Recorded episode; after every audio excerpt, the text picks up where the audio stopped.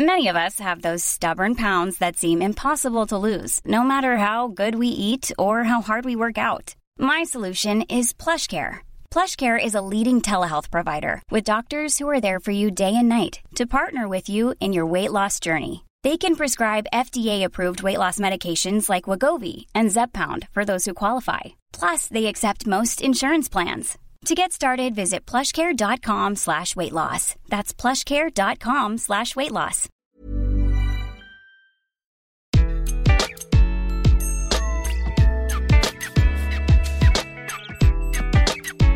Bonjour, je suis Gaël Châtelain-Berry, bienvenue sur mon podcast Happy Work, édition du lundi, l'édition qui va vous permettre de commencer la semaine du bon pied.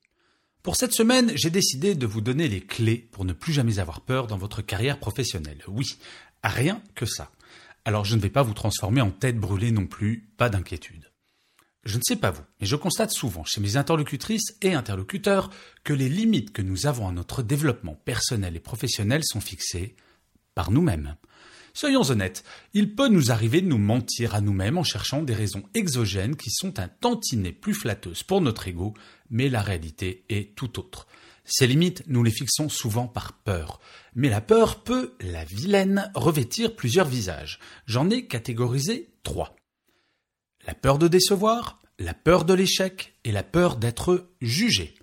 Ces peurs sont légitimes, bien sûr, mais imaginez que vous changiez votre logiciel interne et transformiez chacune de ces peurs en quelque chose au pire de neutre et au mieux en énergie. Prenons-les les unes après les autres. Commençons par la peur de décevoir. De décevoir qui, d'ailleurs? Les personnes qui vous aiment ou vous respectent et qui, selon vous, ont une bonne opinion de vous? Oui, parce que décevoir votre pire ennemi, à la limite, ça vous ferait peut-être plaisir. Eh bien, gardez en tête que ces personnes vous connaissent et savent ce dont vous êtes capable, n'attendent de vous qu'une seule chose, que vous soyez vous-même et que vous donniez le meilleur de vous-même.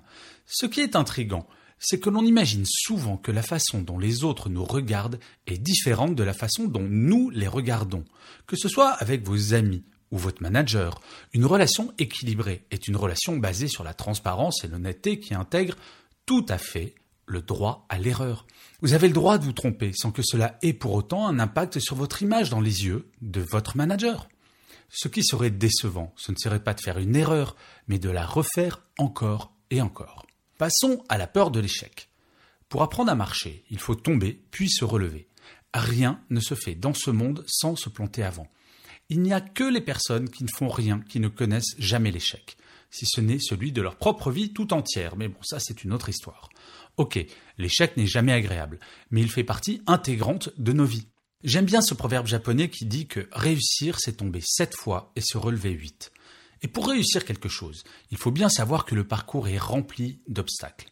Rares sont les projets qui se déroulent sans accroc, on le sait bien. Je ne sais pas si vous connaissez ce dessin qui montre que la réussite est comme un iceberg.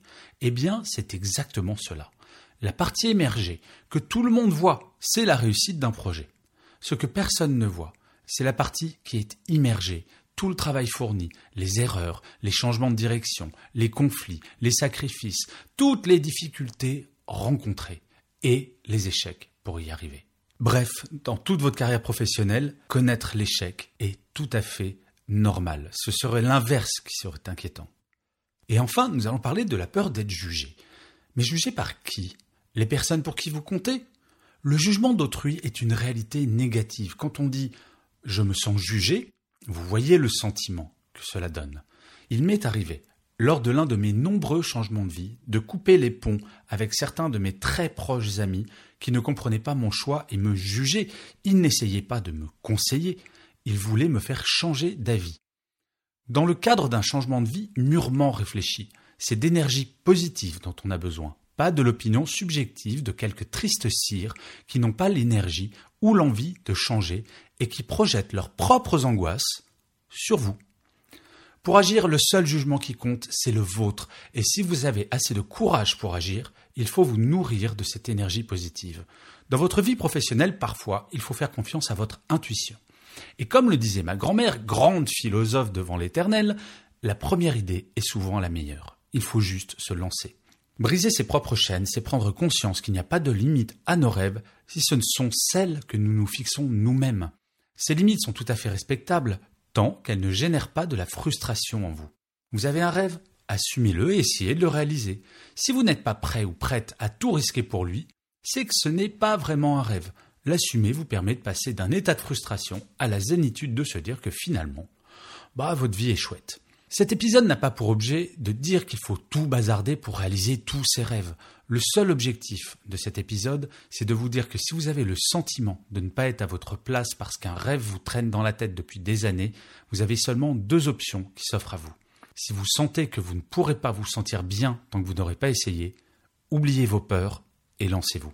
La deuxième option, c'est que si vous sentez que ce rêve n'en est pas vraiment un, qu'il ne vous donnera pas l'énergie nécessaire à vous lever tous les matins malgré la difficulté pour le réaliser, oubliez-le, franchement, c'est pas grave.